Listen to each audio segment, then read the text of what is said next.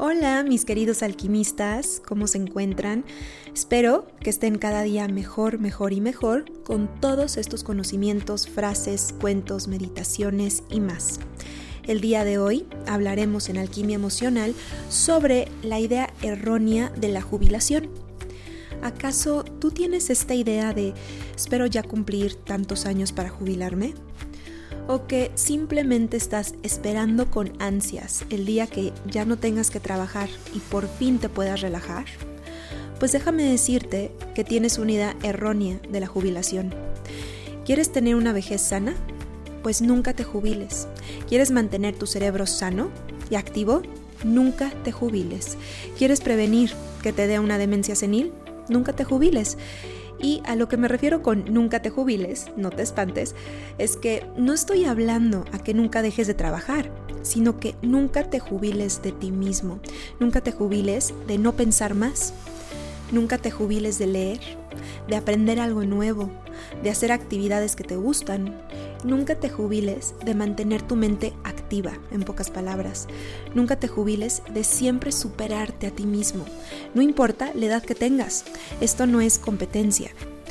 Esto no es una competencia de quién ha hecho más, sino quién se ha mantenido sano, emocionalmente equilibrado y con una mente abierta para seguir aprendiendo y mejorando porque nuestro cerebro es como un músculo. Si no lo ejercitas, se atrofia. Y usualmente, cuando la gente deja de aprender, deja de trabajar, entre comillas, y deja de usar su cerebro como antes. Las redes neuronales se van separando y hasta que ya no conectan o ya no hacen sinapsis como antes, porque ya no hay materia prima o cosas nuevas para pensar, trabajar y conectar nuestras neuronas las unas con las otras cuando aprendemos algo. La capacidad de nuestro cerebro es sorprendente y los neurocientíficos ya han visto que tiene la capacidad de crear neuronas nuevas. Este fenómeno se llama neurogénesis. Y Sandrine Tourette, una neurocientífica que habla sobre esto, dice que mucho de lo que impide la creación de neuronas nuevas es la falta de sueño, el estrés, falta de sexo, el comer mal, pero más que nada el ponerle un alto a nuestro aprendizaje, o sea, el no adquirir más conocimiento y no usar tanto nuestro cerebro, en pocas palabras. Y cuando aprendemos cosas, el cerebro se mantiene activo. ¿Y qué es lo que puedes hacer para mantenerlo activo? Aprender un idioma nuevo, aprender una habilidad nueva como tejer, hacer manualidades, tocar un nuevo instrumento, leer sobre un tema que no estás acostumbrado o leer libros que no son los típicos que lees. Y si estás estudiando o aprendiendo en tu trabajo ahora o eres estudiante, está perfecto, pero a lo que te invito aquí es a seguir aprendiendo en cualquier etapa de tu vida, cualquiera que sea, porque puede llegar un momento en donde ya no tengas que trabajar, pero que eso no te impida el seguir aprendiendo. En otras palabras, en llevar a tu cerebro al gym, por así decirlo. Ahora te voy a compartir lo que dijo Facundo Manes, un neurocientífico argentino, fundador del Instituto de Neurociencias de la Fundación Favoloro en Buenos Aires, es autor de los libros como El cerebro del futuro y Usar el cerebro, donde explica el funcionamiento de nuestra materia gris.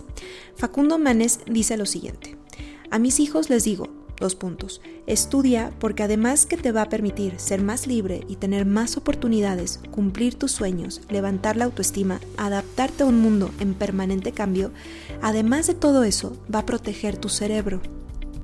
Y Facundo Manes aconseja que aparte de tener ejercicio físico y tener un círculo social activo, es muy importante mantener la mente activa. ¿Y de qué manera? Justo como había comentado antes, aprendiendo un instrumento nuevo, un idioma nuevo, algo que no estás acostumbrado a hacer o leer, porque usualmente cuando la gente se jubila y envejece, deja de ser activo y deja de aprender, se vuelve monótono y esto impacta en tu cerebro y por lo tanto en tu vida. Me ha tocado a mí conocer, no sé si a ti, una que otra persona de la tercera edad teniendo un cerebro maravillosamente activo y más hábil que uno de 22 años saliendo de la universidad. Todo porque no deja de leer, aprender, absorber y brindar su conocimiento a la gente.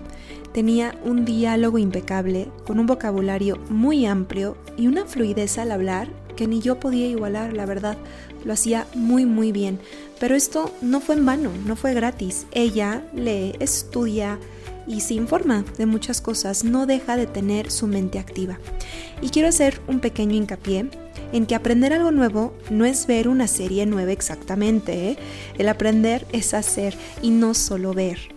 Y bueno, esto fue todo por hoy, pero antes de irme te dejo con esta frase que dijo mi neurocientífico preferido y el que más admiro y el que más me ha ayudado, el doctor Joe Dispensa.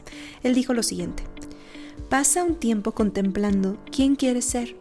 El proceso en sí de solo contemplar quién quieres ser con eso comienza a cambiar tu cerebro. Puedes cambiar tu cerebro por solo pensar diferente o en algo nuevo. Así que ya sabes, espero que te haya gustado el tema de hoy. Ya sabes que está dentro de ti el poder, la voluntad y todas las herramientas para cambiar, transformar y renovar tu cerebro. Y eso es alquimia. Te mando un abrazo lleno de alquimia, por cierto, y te veo en el siguiente podcast. Escríbeme si quieres en info@mariferperez.com para cualquier duda, sugerencia y síganme en mis redes sociales como Marifer Pérez Psicóloga. Gracias por escuchar. Esto fue Alquimia Emocional, alimento para tu alma.